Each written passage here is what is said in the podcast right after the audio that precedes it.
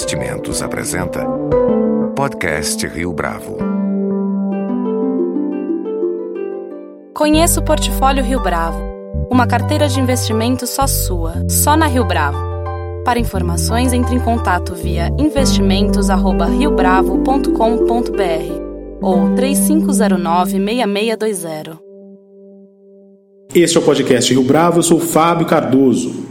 O primeiro turno das eleições presidenciais na França mobilizou a atenção dos meios de comunicação, dos analistas internacionais e também dos mercados mundo afora. Depois da surpresa com a chegada de Donald Trump ao poder em 2016, havia um clima de expectativa quanto à possibilidade do establishment político ser rejeitado novamente. Mais até, existiu temor de que o nacionalismo ganhasse espaço e, com isso, os valores pró-União Europeia fossem negados. Como era esperado, a disputa segue agora para o segundo turno e os candidatos Emmanuel Macron, do movimento En Marche, e Marine Le Pen, do Front National, são os antagonistas dessa disputa final. Mas afinal de contas, qual é o significado das eleições francesas agora em 2017? Para responder essas e outras questões, nosso entrevistado de hoje no podcast Rio Bravo é Christian Lobauer, cientista político e membro do Grupo de Análise e Conjuntura Internacional da Universidade de São Paulo. Christian, é um prazer tê-lo conosco aqui no podcast Rio Bravo. Um prazer. Depois da eleição de Donald Trump nos Estados Unidos, havia uma expectativa muito grande em relação às eleições europeias, começando pela Holanda, aconteceu agora no mês de março, passando pela França, nesse último fim de semana, e por fim chegando à Alemanha, cujo processo eleitoral acontece no segundo semestre deste ano. Tomando como base os resultados até aqui, é possível afirmar que é baixa a possibilidade da Europa não se voltar contra a União Europeia, por exemplo? Olha, eu, eu tendo a crer que, apesar desse movimento e desse crescimento dos movimentos nacionalistas em todos os países de uma maneira mais acentuada ou, ou menos, que é um movimento que já se identifica desde os anos 90 e tem uma relação direta com a performance econômica dos, dos, países europeus, quando você tem mais crise, mais desemprego, esses partidos tendem a crescer. Isso aconteceu no 93, 94, depois aconteceu no final da década de 90. Você vai notando que é, é curioso uma relação direta entre a, a, a disponibilidade do trabalho e o crescimento da popularidade de partidos mais radicais, geralmente de direita.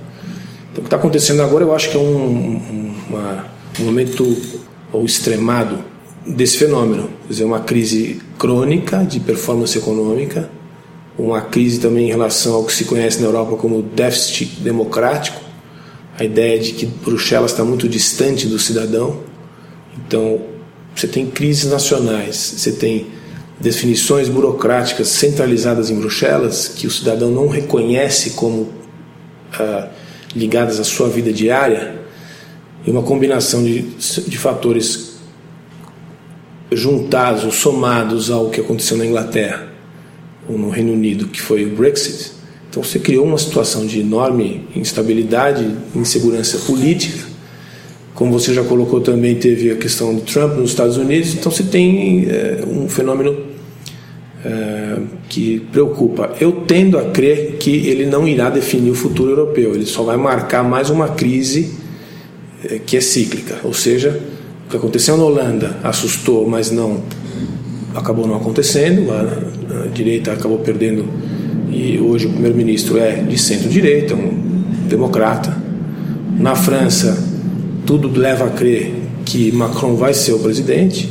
Não acho possibilidade nula de que os nacionalistas com a Le Pen sejam é, consigam mudar o discurso a ponto de reverter o, que, o quadro atual. Ou seja, Macron, que é um homem de centro, que vem da esquerda, mas tem um discurso mais tecnocrático, vai, vai ser o presidente da França. E, portanto, tem um discurso reformador, mas pró-União Europeia. E mesmo na Alemanha, ainda acho que, que ainda as eleições são em setembro, mas ainda acho que a Merkel tem grandes chances de continuar o seu, o seu processo, embora o, os social-democratas tenha aparecido com uma carta diferente aí, que é o Schulz, que não tem nada de nacionalista, pelo contrário, é um social-democrata, mas foi um burocrata de, da União Europeia, foi presidente da, do Parlamento Europeu. E seria curioso ver uh, um governo mais centro-esquerda na Alemanha num período justamente quando a Europa faz esse movimento de, de direita, né? embora o termo já esteja um pouco desgastado. Né? Por que, que na Europa esse termo direita e esquerda ele está mais desgastado? Isso tem a ver, por exemplo, com o fato dos dois candidatos uh, que mais chamaram a atenção na eleição da França, a extrema esquerda e a extrema direita, terem esvaziado o centro? Você toca num ponto que é inédito nas eleições francesas, que é a primeira vez desde a Quinta República, desde 1958, que os dois grandes partidos, os republicanos e os socialistas, não chegaram é, sequer perto da possibilidade de, de, de, disputar o segundo turno. Né? O Filon, que ficou em terceiro lugar, foi praticamente deslocado do, do processo por um escândalo de é, característica muito banal. Né? E esse processo ele, ele é maior do que o que aconteceu na França. A gente está falando aqui de um, assim, de um descrédito com a política, independente da, das clássicas divisões de direita e esquerda, que também, por sua vez, são debatidas ainda de, de uma maneira muito atrasada, anacrônica. Isso, o último conceito que ainda se aplica quando se trata de direita e esquerda é o conceito de Bobbio, de Norberto Bobbio, que praticamente coloca a direita com aquele grupo pensante politicamente que acredita que o Estado tem que ser menos presente na vida do cidadão e as políticas sociais são mais o desenvolvimento social é mais consequência da, do desenvolvimento do, da, da, ação dos indivíduos e dos grupos privados e o, a esquerda como aquela política que acredita que o Estado tem que estar mais presente, ou então estados mais taxadores, mais preocupados com o, o welfare state, né, com a construção social, é, o Estado social como provedor da base do desenvolvimento. Eu acho que esse é o único conceito que se aplica hoje. O que as pessoas querem é gestão pública, transparência, política voltada ao cidadão urbano, é, coisa que não se vê nem na Europa. Né? Isso é um, quase que um fenômeno mundial. Você está vendo um distanciamento da atividade política da vida do cidadão. E aí a reação é você extreme, é, ir para os extremos. É, os temas que são usados de forma demagógica, como no caso europeu, a imigração, é, o desemprego causado pela imigração, e, enfim, temas que, se você for analisar, não são temas que definem a base do desenvolvimento, acabam se transformando em temas que definem sim a, a vitória das, das autoridades públicas. É o que aconteceu nos Estados Unidos, o que aconteceu na Inglaterra, é assustador. Né? A, a propósito disso, em relação aos votos, essa eleição apresenta uma separação muito interessante. Campo e periferia, de um lado, votaram majoritariamente em Le Pen, ao passo que os moradores das cidades e também os franceses que vivem no exterior escolheram Macron. É possível afirmar que com isso há um tipo de divisão no tocante aos sentimentos dos franceses sobre a globalização e sobre também a União Europeia? Olha, é muito interessante isso e dá para a gente extrapolar a França e fazer o mesmo raciocínio para Estados Unidos e, e Reino Unido. Nos Estados Unidos, o que se conhece como América Profunda, que é o América do Centro, né? Texas, uh, Middle East, e não as, as, o leste e oeste dos Estados Unidos, o que é centro são comunidades mais conservadoras, America's First, né? E o que é mais urbano, vamos dizer assim, cosmopolita e mais liberal está nas costas, nos Estados Unidos. Na Inglaterra, e quem votou em Trump nos Estados Unidos foi justamente esse miolo americano. Na Inglaterra, o que aconteceu, no Reino Unido, melhor dizendo, o que aconteceu foi muito semelhante no Brexit. Quem definiu o jogo dos 52% não foi Londres, nem os centros urbanos escoceses, foi justamente uma, uma borda mais rural em torno de Londres, de comunidades mais, eh, vou chamar de idosas, mas veteranos ingleses, com medo da modernidade. Muito parecido com o que aconteceu nos Estados Unidos. E na França eu acho que é a mesma coisa. O, o, as comunidades periféricas, no sentido mais rurais, vilarejos, se identificam rapidamente com o discurso virulento da direita contra o imigrante, contra aquela França tradicional do campo, da multi lateralidade ou multifuncionalidade da agricultura francesa nas suas origens e o mundo moderno, cosmopolita de Paris e dos grandes centros urbanos, mais próximos às zonas industriais, votou em Macron. Então acho que é um fenômeno para se comparar. E você vai ver que uh, o medo, vamos dizer, da, da modernidade vem das comunidades mais. Dizer, periférico não é um bom, um bom, uma boa denominação, mas eh, menos cosmopolitas, certamente.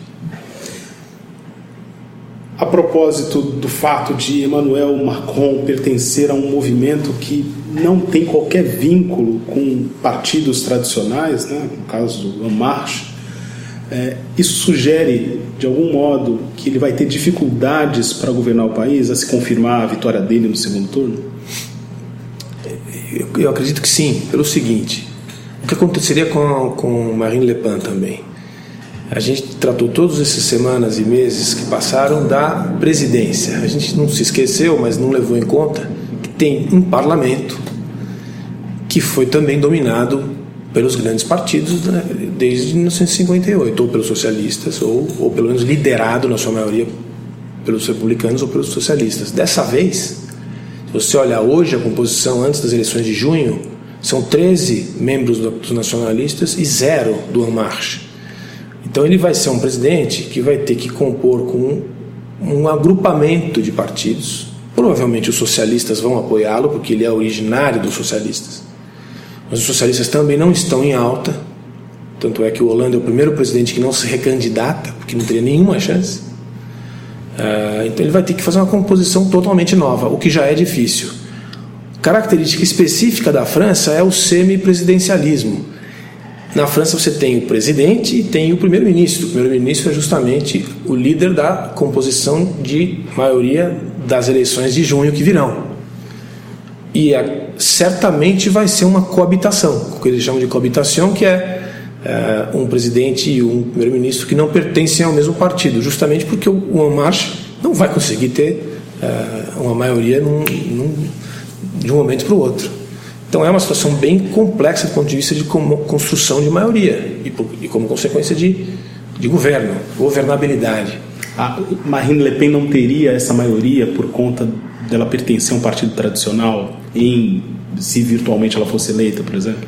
Eu acho que no caso de Marine Le Pen seria pior ainda, porque já existe uma aliança tácita desde as eleições de 2002 que que é todos os partidos se unem contra o o que se considera um, uma proposta quase fascista, vamos dizer assim, neofascista, vamos dizer assim.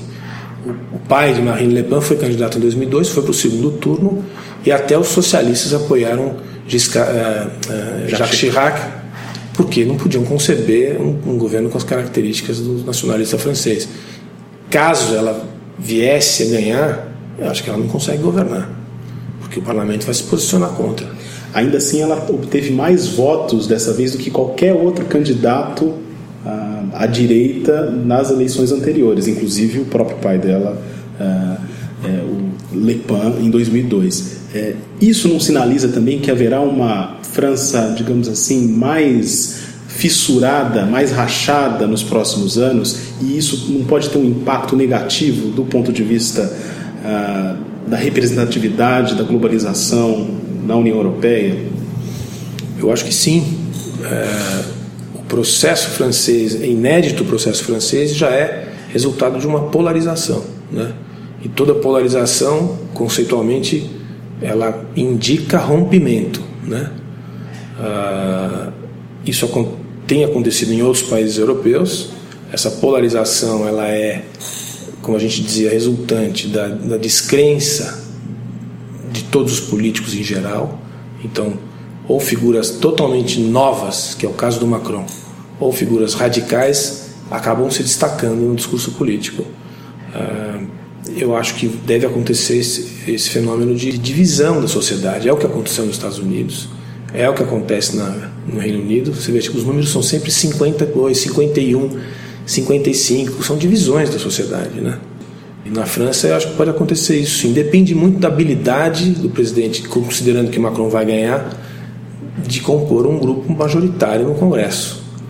É, é trabalho para político gente grande, vamos dizer assim, o que tem sido raro nos últimos 20 anos, a gente não tem visto lideranças políticas de padrão notável. Isso vale para o mundo inteiro. Acho que os últimos políticos importantes da Europa estavam ainda na década de 90, né? O próprio último francês que a gente considera um perfil de estadista é o François Mitterrand.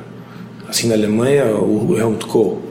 Depois desses senhores, é difícil a gente lembrar com, com uma certa respeitabilidade assim os líderes europeus. O próprio Inglaterra, depois de Margaret Thatcher, a gente se esqueceu quem são os grandes líderes britânicos. Então, uh, acho que o Macron vai ter que cumprir esse papel para evitar isso que você está indicando, que eu acho que pode ser possível, que é uma divisão da sociedade francesa. Do ponto de vista da conjuntura internacional, é, existem temas que são muito fortes hoje em dia, como é o caso da crise migratória. Esta eleição é uma espécie de plebiscito a propósito da atuação dos governantes nesta matéria? Eu não sei se, se eu chamaria de plebiscito, mas eu diria que o tema não sai mais da pauta, né? É, por maior que seja o exercício de, de levar o debate político para todos os temas que interessam ao cidadão, o, o tema da, da, da, imigração não vai sair mais da pauta. Ele é muito eficiente para discurso populista e ele é muito presente no dia a dia do europeu. Em qualquer cidade europeia, média e grande, você encontra evidências de pessoas que tiveram que sair dos seus países de origem por violência, por fome, por guerra e, e aportaram nesses locais. E isso incomoda, porque o sujeito vai comprar pão e vê alguém que não pertence à sua comunidade ali, de alguma maneira procurando se estabelecer. Isso incomoda por, por várias razões, inclusive é, radicalismo, racismo, etc. É, eu não, não vejo ainda como um plebiscito, mas eu vejo como uma questão quase que como terrorismo, é uma questão da agenda permanente, porque não é no curto, médio prazo mesmo talvez no longo, não é possível ver a Europa sem imigração. É, o que está acontecendo no norte da África não tem solução curta, muito menos no Oriente Médio. E até no leste europeu, se você quiser, em países mais a leste da Europa, como Ucrânia, enfim, Moldávia, etc. Então, o próprio Cáucaso, são movimentos que o primeiro local, o primeiro porto seguro para você conseguir respirar com a sua família é ir para a Europa. Em todo esse círculo geopolítico que a gente conversava antes. Então, eh, esse tema vai ser usado sistematicamente pelas lideranças políticas para o bem ou para o mal. O que eu acho interessante de ver é que ainda tem um país, que é a Alemanha, que trata o tema de uma maneira muito, ao meu ver, muito responsável e muito democrática e transparente. A decisão da Merkel, que está gerando uma polêmica enorme, pode até custar a eleição para ela em setembro, de ter trazido aberto para um milhão de refugiados na, do Oriente Médio, da Síria em particular, e ter hoje 750 mil refugiados no país, é uma, uma decisão de estadista. Uh, mas não é a visão que os seus vizinhos têm. Você veja que a França tem 10 vezes menos uh, refugiados, tem 75 mil refugiados, e faz esse escarcel com o discurso dos refugiados e dos imigrantes. E a Alemanha tem 10 vezes mais e tem vivido um problema, mas Está lá, a Alemanha está funcionando. Aliás, existe uma, uma maneira de ver a imigração como um benefício, que é um pouco como a sociedade alemã vê, pelo menos ainda na sua maioria. Uh, e os, os, britânicos também tiveram uma, uma postura mais, vamos, chamar assim, liberal, que é natural, mas também positiva da imigração. Os franceses, curiosamente, que se apresentam como uma sociedade multicultural, têm essa dificuldade crônica de lidar com o aumento de refugiados. Então, tem aí um, muitas diferenças nacionais que acho que ainda dificulta para colocar como um plebiscito, como se fosse uma coisa sim ou não, né?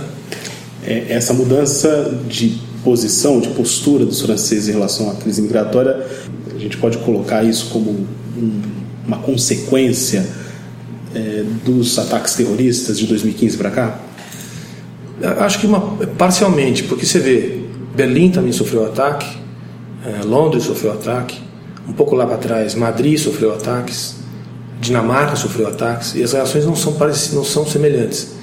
Os franceses tiveram ataques recentes em Nice, em Paris, dois em Paris, e as reações têm sido um pouco mais uh, radicais dos dois lados, eu diria, né?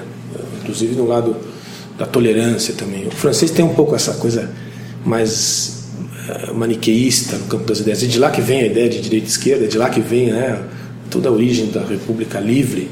As ideias vêm, são, vêm da França. Então a França tem sempre esse perfil, mas as pessoas prestam muita atenção no que acontece na França e tem lá um embate muito permanente entre as ideias e tal. Mas uh, eu acho que a reação é francesa. Cada país tem tido uma reação um pouco diferente. Infelizmente, eu diria, não dá para ter uma percepção europeia do fenômeno. Professor Christian Lobauer, foi um prazer tê-lo conosco aqui no podcast Rio Bravo. Foi um prazer, obrigado. Com edição e produção de Leonardo Testa, este foi mais um podcast Rio Bravo. Você pode comentar essa entrevista no SoundCloud, no iTunes ou no Facebook da Rio Bravo.